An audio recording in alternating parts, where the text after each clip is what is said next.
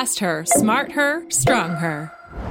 Women are not small men, so stop eating and training like one. Frauen sind nicht einfach kleine Männer, darum sollen Frauen aufhören, wie Männer zu essen und zu trainieren.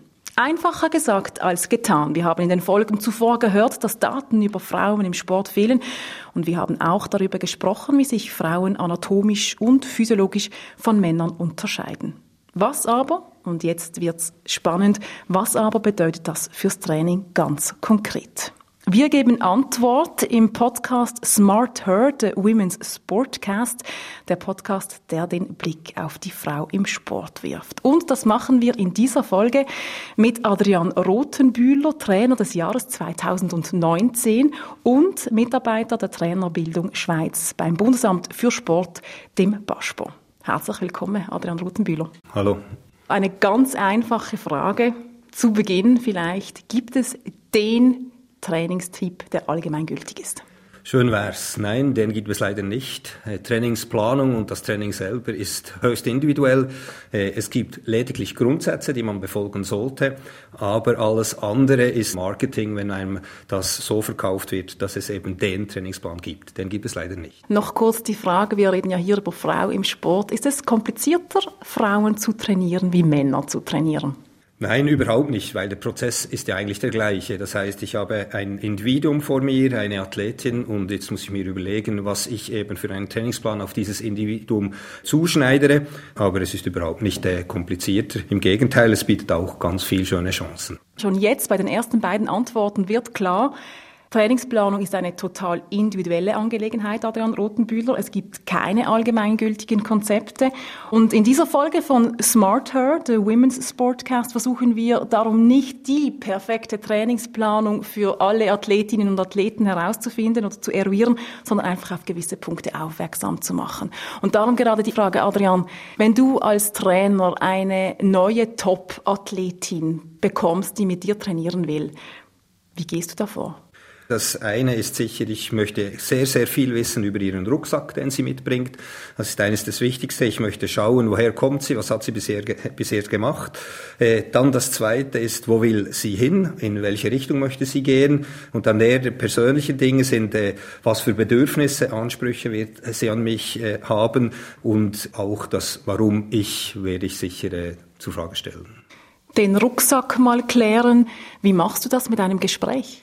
Ja, einerseits mit einem Gespräch und dann versuche ich beim Rucksack wirklich sehr akribisch vorzugehen. Gerade Mushinga Kambunji ist ein Paradebeispiel für einen wunderbar gefüllten Rucksack. Sie hatte so viele verschiedene Trainer schon und viele sagen, ja, das ist ein Problem, aber das ist eine Riesenchance. Man muss einfach diese Dinge, die im Rucksack sind, eben gut beachten.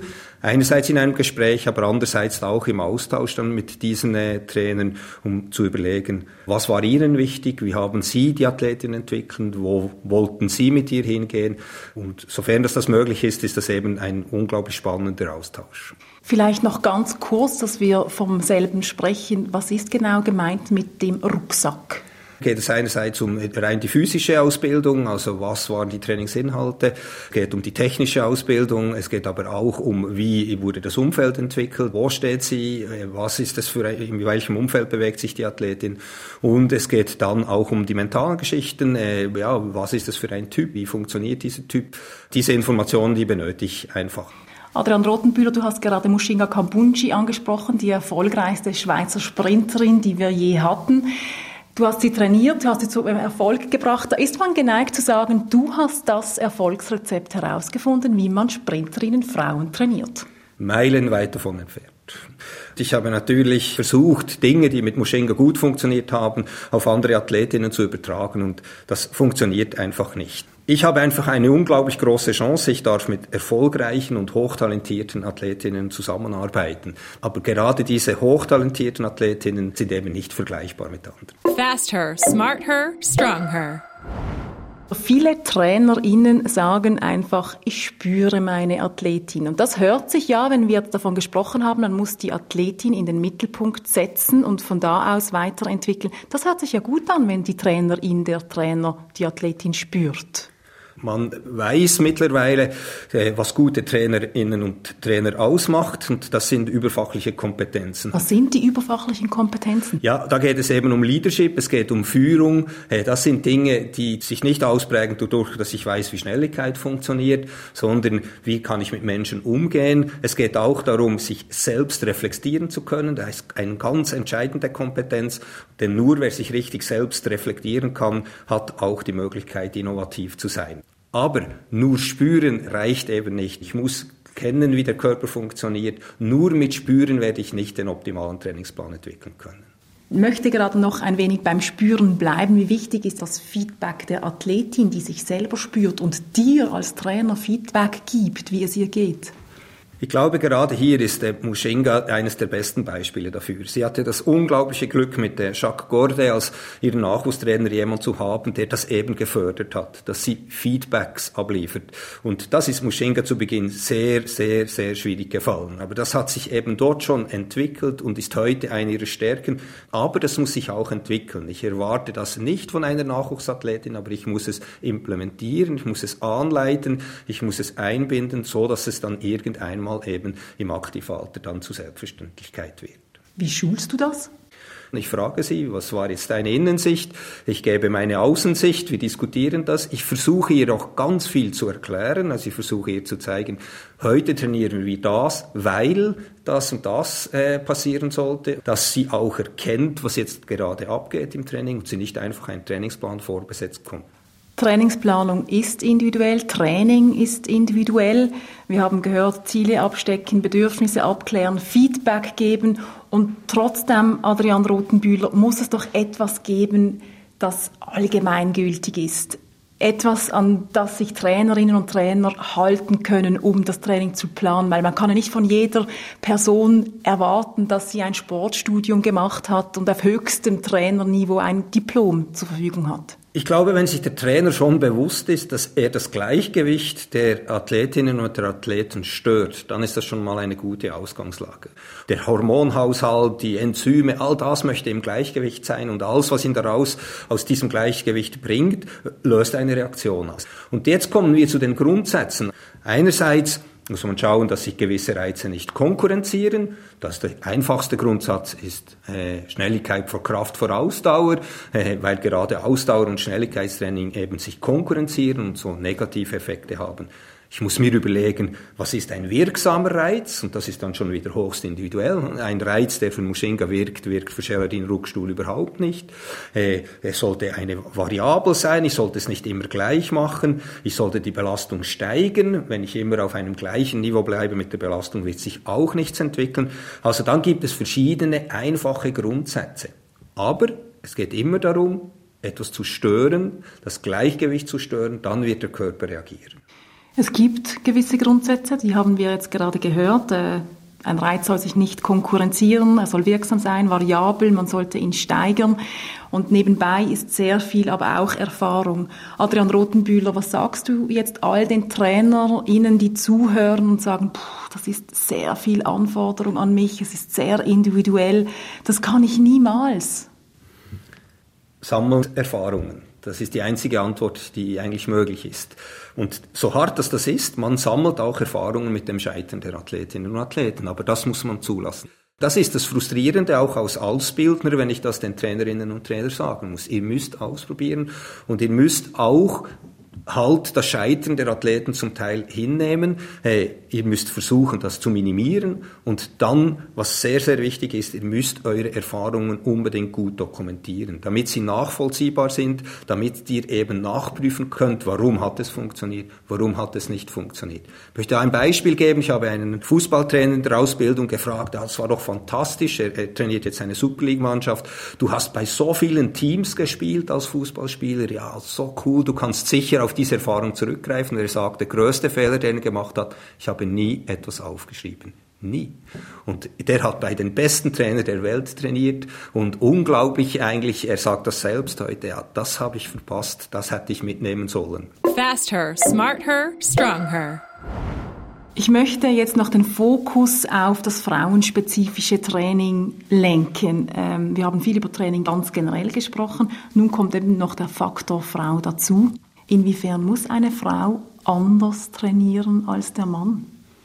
Wir müssen einfach davon ausgehen, dass die passiven Strukturen sei es jetzt Bindegewebe, äh, Sehnenbänderapparate anders sind. Wir müssen davon ausgehen, dass wir einen anderen Hormonstatus haben. Von dem müssen wir ge gewisse Dinge ableiten und wir haben auch eine andere Persönlichkeitsstruktur. Und das leitet dann andere Trainingsformen ab. Als Beispiel, ja, man muss vielleicht eine häufigere Belastung machen, man muss vielleicht etwas mehr machen sogar als Männer in gewissen Bereichen. Aber das kommt von all diesen drei Ausgangslagen oder Grundsätzen, können wir das ableiten. Du sagst jetzt häufiger. Ich hätte jetzt aus meiner Laiensicht eher gedacht, wahrscheinlich muss die Frau etwas weniger machen, weil sie mehr auf ihren Körper hören muss.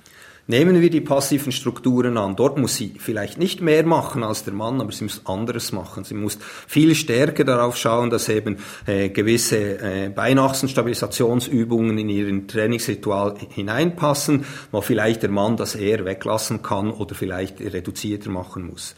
Und wenn wir dann den Hormonstatus anschauen, dann ist es halt so, im Bereich des Krafttrainings braucht es ein viel größeres Investment für eine Frau, dass eine Anpassung passiert, dass eben ein Muskelwachstum entsteht, dass sie maximal kräftiger wird.